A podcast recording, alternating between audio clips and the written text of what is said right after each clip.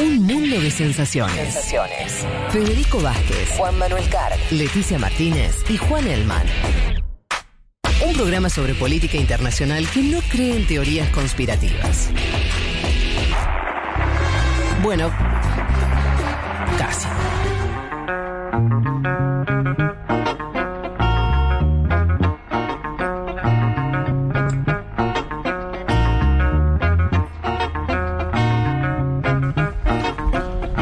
Parece, vamos a- al tema de que nos traía Juan Elman, que tiene que ver con Finlandia y la expansión Sí. de la OTAN. Y esta pregunta, Sí. que cambiamos la, el tweet, viste que era uno, pero después se me ocurrió que mejor vamos A a, ver, marcarla sí. esta que es hacia dónde va la OTAN, ¿no? Una Eso. pregunta abierta. ¿Cuándo estamos llegando? que ¿A tres meses de, de guerra? Sí, estamos, Fue fines de febrero, Llegando a la los tres meses, sí. marzo, y sí. estamos, estamos llegando a los tres Estamos- meses. Sí, sí.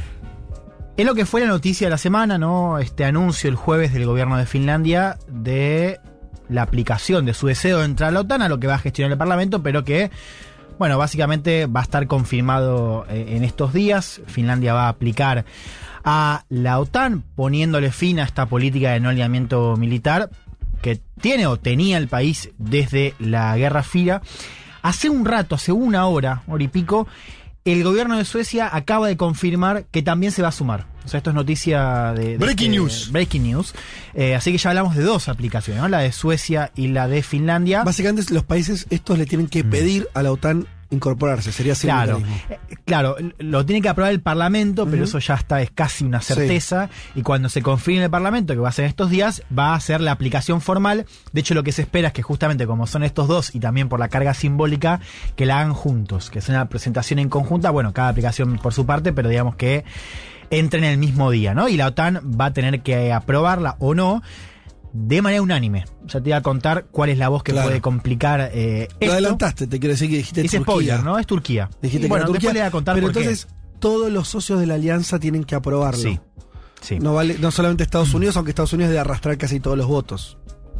Claro, bueno, Estados Unidos ya está ahí Digo, eh, presionando. es eh, ¿Está clara, la, está clara a la intención de Estados Unidos de que sí se sumen? Sí. Ah, bien. Sí, sí, sí. Estados Unidos.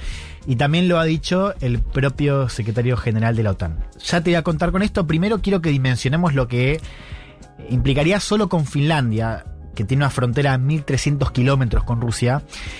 Sería duplicar la frontera que tiene la OTAN Mm, hoy con Rusia. Actualmente, claro. Entonces, recordemos lo que decía Putin ya hace unos meses, digo, esta amenaza y el cerco de, de la OTAN, que se viene expandiendo desde los 90, bueno, ahora tendría 1.300 kilómetros más.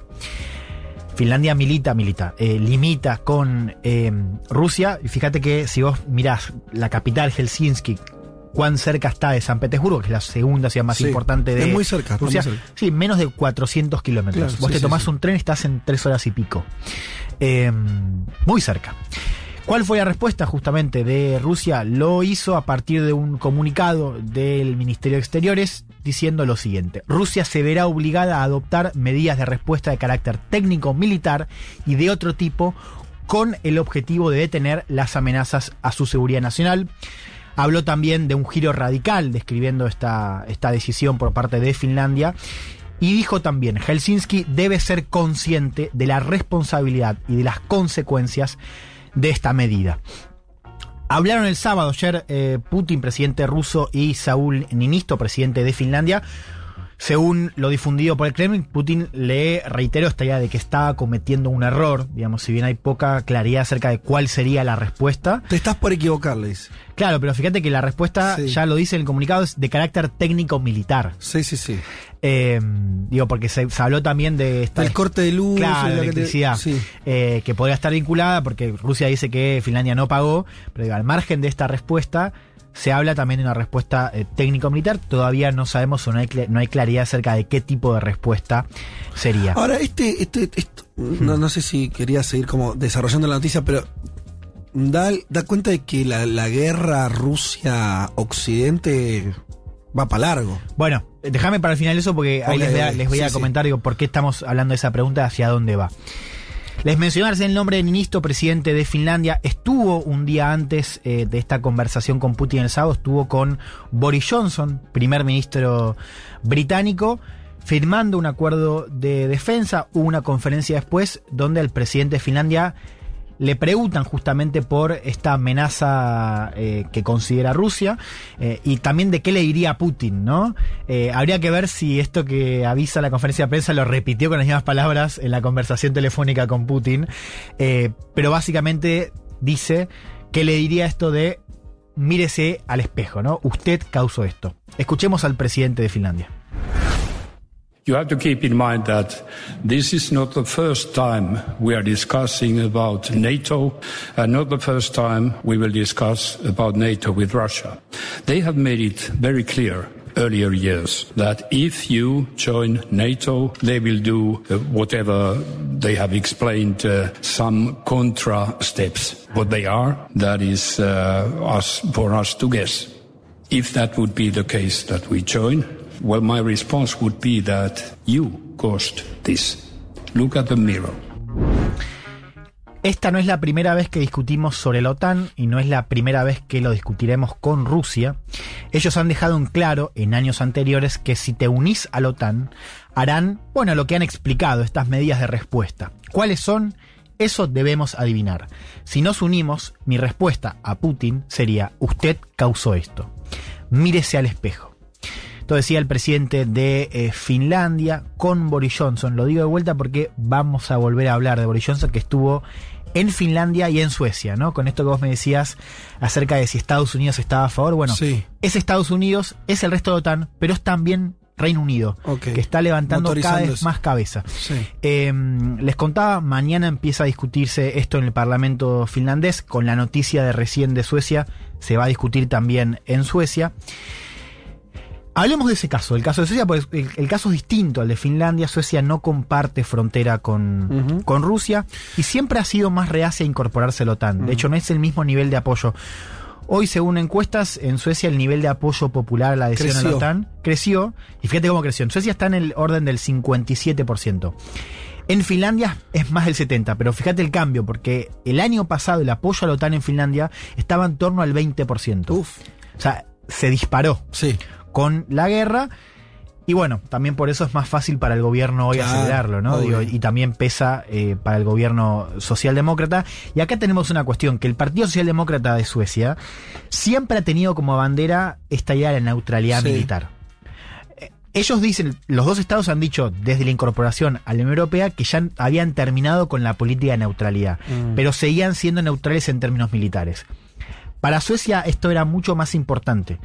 Porque hablar de Suecia es hablar del Partido Socialdemócrata, que gobierna hace 40 años en Suecia. Mm. Porque la derecha lo venía diciendo, pero acá lo que importaba era la posición del Partido Socialdemócrata, que hoy anuncia que va a cambiar.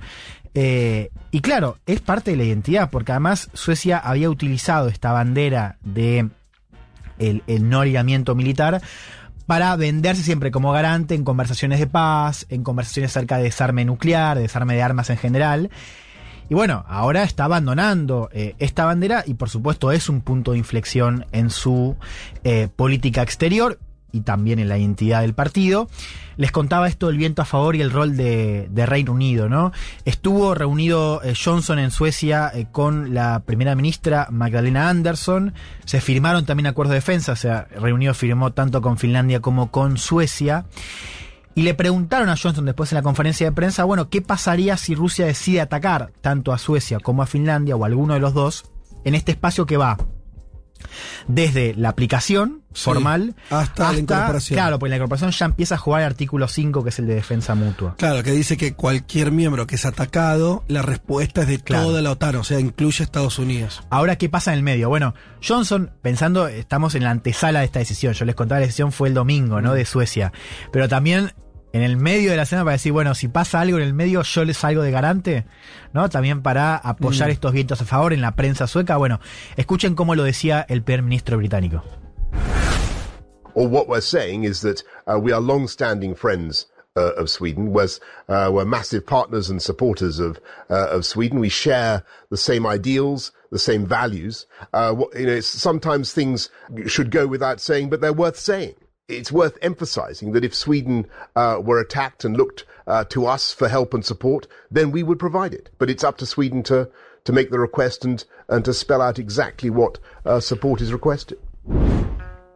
Somos amigos desde hace mucho tiempo, somos socios masivos, compartimos los mismos ideales, los mismos valores, y a veces las cosas deberían ser obvias, pero vale la pena decirlas. Vale la pena enfatizar que si Suecia fuese atacada y nos buscara a nosotros para ayuda y apoyo, lo proporcionaríamos. Pero depende de Suecia hacer el pedido y explicar exactamente qué tipo de apoyo pide. Bueno, esto dijo Johnson al fin de la semana pasada. Eh, bueno, no es el mismo caso también de Suecia porque Finlandia, además de la frontera, tiene esta historia eh, con una herida importante con respecto al vínculo con la Unión Soviética. Hubo una invasión al principio de la Segunda Guerra Mundial cuando Finlandia apoyaba a la Alemania nazi. Bueno, después de la invasión cambia la posición respecto a la guerra y la Unión Soviética se queda con un 10% del territorio de Finlandia. ¿no? También por eso eh, esta cuestión digo, del vínculo con Rusia Sí. es distinto en Finlandia que en Suecia. Ajá. Por eso creo que también el nivel de apoyo eh, es a la adhesión a la OTAN es un poco menor. Bien, ¿qué pasa en la OTAN? Lo comento brevemente. Eh, vos decías esto de Estados Unidos y Reino Unido, te sumaba yo. Bueno, también el propio secretario general de la OTAN, Jens Stoltenberg, habló de que el proceso va a ser fluido y rápido. Podría hacer una adhesión en tiempo récord, hablando de cuatro o seis meses. En parte porque tanto Finlandia como Suecia ya venían haciendo ejercicios militares con, con la OTAN, con lo cual esta cosa de la, de la interoperabilidad ya estaba funcionando. Finlandia gasta lo suficiente en defensa, a Suecia le falta un poquito para completar el target del 2% de gasto del PBI en defensa, pero están ahí. Y bueno, también por supuesto el visto bueno de Estados Unidos pesa un Obvio. montón. O sea, antes de fin de año sería esto. Seguramente. Debe haber un cálculo de que Putin seguiría en Ucrania, ¿no? También me imagino. Putin no puede estar en Ucrania, estar en Finlandia, estar en Suecia en simultáneo. Entonces esto dicen aceleremos Claro. ahora, que el tipo está ahí y es el momento ahora. Exacto. ¿Qué- ¿Cuál sería la única voz negativa, la única oposición? Por ahora, digo, manifiesta Turquía. Lo dijo Erdogan eh, después de, de la noticia. Él lo dijo de esta manera: dijo que no ve la adhesión de manera positiva.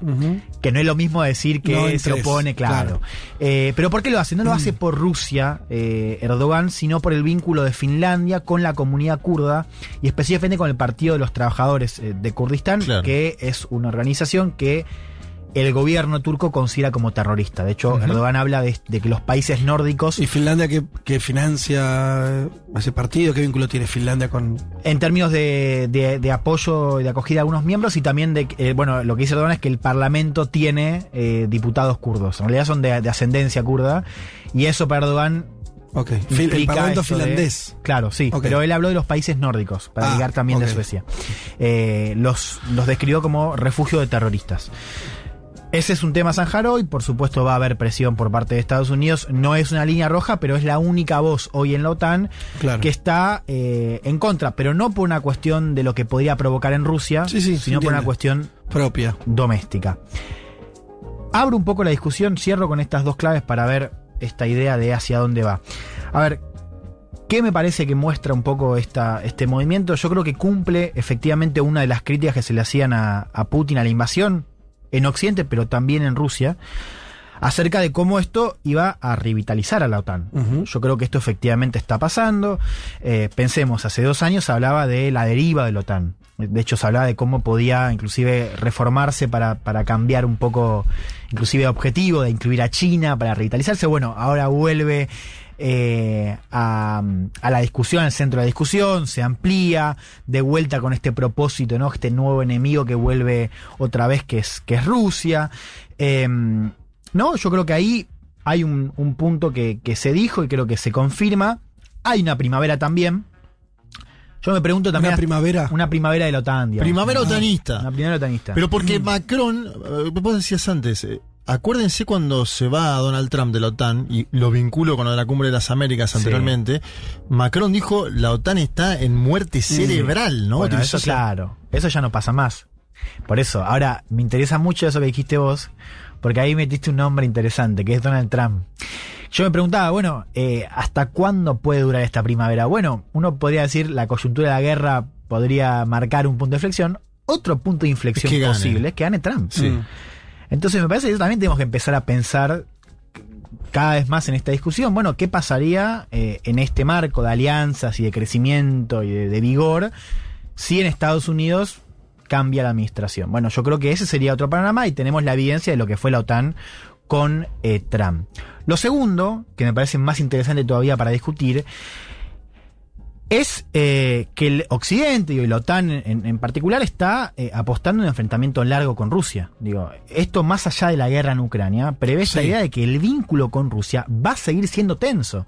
¿Por qué? Bueno, porque esto lo ha dicho Putin, y lo ha dicho, y lo hemos dicho en este programa, con bastante claridad y legitimidad esto de la sensación de amenaza de Rusia a partir del cerco que implica la OTAN, que se agranda o que se podría agrandar 1.300 kilómetros más. Europa, por supuesto, lo sabe, digo, si no, me parece que no hubiese pasado lo que pasó.